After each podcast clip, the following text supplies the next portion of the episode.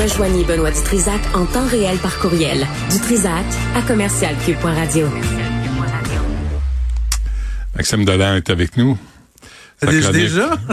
C'est pas vrai, moi. Sa chronique sur le bonheur, euh, chaque, jour, chaque jour de la semaine. Aïe, aïe, aïe. Euh, ça va? Aujourd'hui, t'es es en noir parce que... Parce que c'est une journée sombre. Je sais. Ben, je suis en noir. Pourquoi t'es en noir, toi? Parce qu'on s'est appelé, on dit on s'habille on s'habille C'est pareil. vrai qu'on s'est texté hier, Ben en oui. plus. Mais c'est pas pas. OK, la- l'auteur d'un triple meurtre demande une semi-liberté et pourquoi, mon cher Maxime, on se on se parle de ça? Pourquoi qu'on se parle de ça? Pourquoi qu'on se parle de ça? Parce que ça va bientôt faire dix ans qu'il y a eu le triple meurtre à Trois-Rivières. Juste un petit rappel des faits. Là, là, on parle aujourd'hui de Cédric Bouchard qui est rendu, euh, qui est âgé aujourd'hui de 27 ans. Cédric Bouchard, lui, à l'époque, on est le 11 février 2014. Lui est ami avec Kevin Sirois. Kevin Sirois, lui, il est amoureux d'une jeune fille, d'une adolescente. Mais l'adolescente est déjà en couple. Elle veut rien savoir de Kevin Sirois. Kevin Sirois, lui, il veut se venger.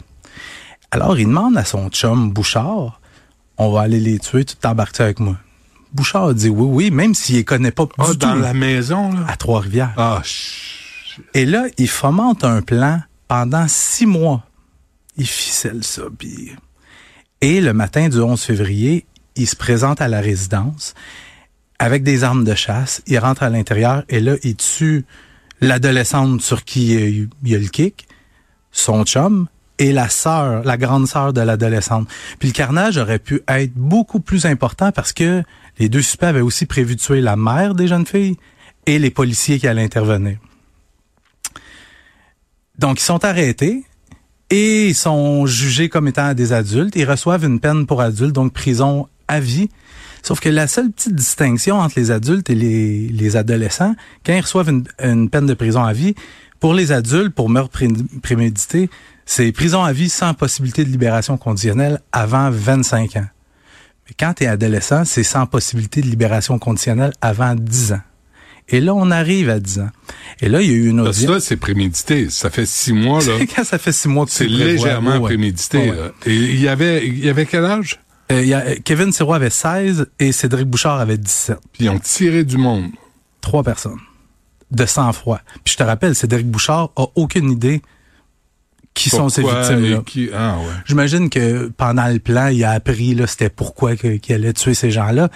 Euh, mais là, il demande une semi-liberté. Semi-liberté, concrètement, ce que ça veut dire, c'est que il demande à la commission des libérations conditionnelles de l'envoyer en maison de transition jusqu'à ce qu'il soit libéré complètement.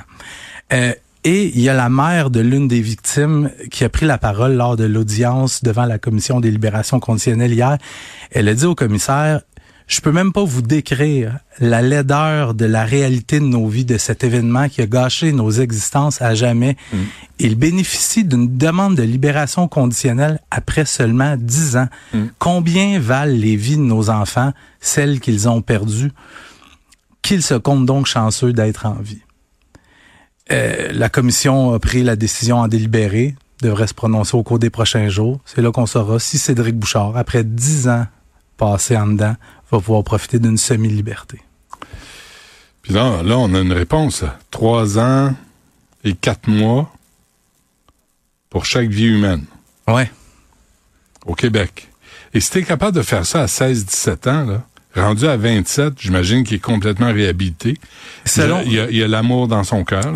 Selon les services correctionnels canadiens, il représenterait toujours un risque jugé modéré. Ben, qu'il l'en- mais qu'il l'emménage chez eux, qu'il l'accueille chez eux dans leur maison. Ouais, c'est ça. Mais tu sais, t'as- des familles qui ont perdu. Hey. Tu sais, ce, drame-là avait ébranlé vraiment le Québec. Moi, j'ai l'impression que Ah c'est hier. souviens. Ah ouais, absolument. C'était un plan détaillé d'aller abattre des gens pour une histoire de triangle, mais c'est même pas un triangle amoureux. Il est amoureux d'une fille qui est en qu'il est couple qui veut frustré. rien savoir. Puis lui, le crétin, il se fait dire non, puis il dit je vais les tuer. Mais Kevin Serrois, l'autre suspect qui lui aussi avait été condamné à la prison à vie, euh, on a entendu parler de lui, là, je pense, l'année passée, là, si ma mémoire est bonne, il avait une relation amoureuse avec son, euh, son intervenante à l'Institut Pinel. Il y a pénurie de personnel, hein? On engage n'importe qui, de toute évidence. Mais ça, c'est ça, il y a des limites, là. au niaisage avec la justice. Là. Tu tues trois personnes pour des, niais- des raisons insignifiantes. Là, tu- je, je sais même pas comment. Moi, là, honnêtement, Maxime, je sais pas où ils viennent, où ils vont chercher ça, là, d'avoir l'arrogance, avoir le front quand- de demander d'être mis en liberté. Ces jeunes-là, Cédric Bouchard, entre autres, quand les- les- le procès a commencé, ça avait été rapporté dans les médias, j'ai relu beaucoup d'articles, ils regardaient les familles directement dans les yeux, avec le petit sourire en coin. Tu sais, là, pousser l'arrogance à un niveau là, supérieur, c'est ça, Cédric Bouchard. Et là, aujourd'hui, Perdez, perdez la clé. Ouais. Euh, un autre euh, coupable d'agression armée, policier, euh, évite la prison. Ouais, tu le sais, de façon générale, moi, je suis quand même un ardent défenseur du travail policier. Je pense qu'ils font dans l'ensemble du bon travail, mais comme dans n'importe quel domaine, il y a des pommes pourries. On en a un bel exemple un, à Ottawa, un policier qui a mis son pied sur la gorge d'un homme qui est qualifié de extrêmement vulnérable. C'est pas clair pourquoi il est vulnérable, mais euh, il a mis son pied sur sa gorge ici pendant plus de deux minutes. Ça fait pas si longtemps, là, George Floyd. Ben ouais. Fait pas si longtemps. Regarde, on est dans la nuit du 4 août 2021 dans un immeuble à loyer modique d'Ottawa. Il y a des gens qui appellent au 911 parce qu'il y a un homme ensanglanté qui crie dans, dans l'immeuble. Donc, il y a plusieurs policiers qui se rendent sur place. Mais la scène a été captée par une vidéo de surveillance. Puis j'ai regardé euh, la vidéo en question. Tu vois l'homme qui titube un peu, mais il est pas menaçant, il est pas agressif. Et à un certain moment, le policier Goran Beric lui donne un coup de pied dans l'abdomen. Le gars tombe à terre. Et là, il lui met le pied dans le cou, à la gorge. Trois coups de matraque dans le visage, mais sans raison. Euh, il a été établi pendant le procès que la victime n'avait commis aucune infraction criminelle. Euh, la couronne demandait 4 à 6 mois de prison ferme. La défense demandait une peine avec sursis. Le juge a tranché et a condamné l'agent Berich à une sentence suspendue de 30 mois et 200 heures de travaux communautaires. Sentence suspendue de 30 mois, ce que ça veut dire, c'est, regarde, fera pas de la prison. Ouais.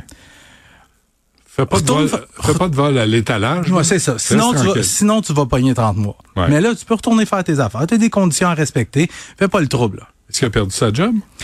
Là, il est suspendu, lui, avec solde. Il est suspendu avec solde. Et là, maintenant, ça va être dans les mains des normes professionnelles du service de police d'Ottawa Ouais. de décider s'il perd sa job ou non. On peut penser qu'il va perdre sa job. On peut penser qu'il va perdre sa job.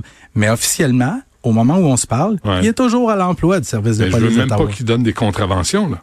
Il va sauter sur le monde, euh, tu sais, qui ont oublié de mettre de c'est- l'argent. C'est un policier qui avait aucune tâche à son dossier, mais quand tu es capable de frapper quelqu'un qui, honnêtement sans défense, Ben oui. puis lui, quand il a rédigé son rapport d'événement, il a rédigé un faux rapport où il a inventé des choses, il a exagéré le niveau d'agressivité du gars qui a frappé. Ah oui. Il a omis de mentionner qu'il avait mis son pied sur sa gorge. Il a omis de mentionner qu'il s'était servi de sa matraque pour le frapper à la tête. Détail.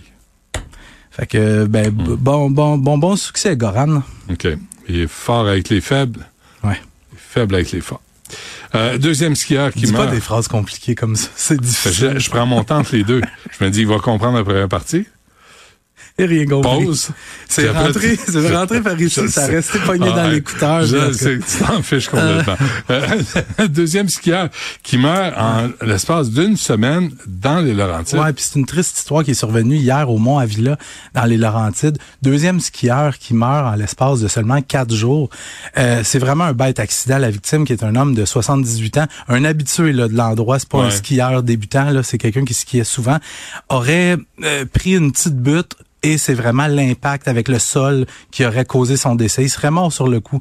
Il a pas de, il a pas foncé dans un arbre, il a pas foncé dans personne d'autre Une malchance. vraiment une malchance. Euh, et, et vendredi soir dernier, je te rappelle, il y a un ado de 15 ans qui a fait une chute d'un- d'un- d'une remontée mécanique. Mais là, l'hypothèse, ça c'est arrivé à la station de ski Morin Heights. L'hypothèse qui est privilégiée, c'est qu'il aurait été victime d'un malaise, mais quand même une semaine assez noire pour les euh, pour les skieurs. J'en profite pour lancer un message à Papa Delan. Papa Delan, qui aime ça quand ça va vite, il dit, Chris, moi, j'aime ça quand ça descend. j'aime ça En quand... ski? Oui. Ah oui? Le problème de Papa Delan, c'est qu'il il s'est juste freiné d'un bord. Ben, c'est mieux, c'est mieux que pas pantoute. Oui. Il, y a quel, ramène- il y a quel âge? 71, le bonhomme. Ah, quand même, hein? Ah ouais. Ah oui. Fait que je le Euh, sais qu'il écoute. il fly. Je Ah le oui. sais qu'il écoute, il aime ça quand ça fly. Il dit, Ah Chris, oui. ça va vite. J'aime ça. Est-ce qu'il est comme ça au volant de sa voiture? Non. Non, il, non. il, il est responsable. Prudemment, mais de toute façon, c'est Maman Delan qui chauffe. Ah, c'est vrai? Oui. Ah oui, puis lui, il regarde le paysage. Ah non, lui, lui, lui s'occupe s'occupe du GPS. Ouais, parce que ah, maman, maman Delan, elle, elle sait où on s'en va.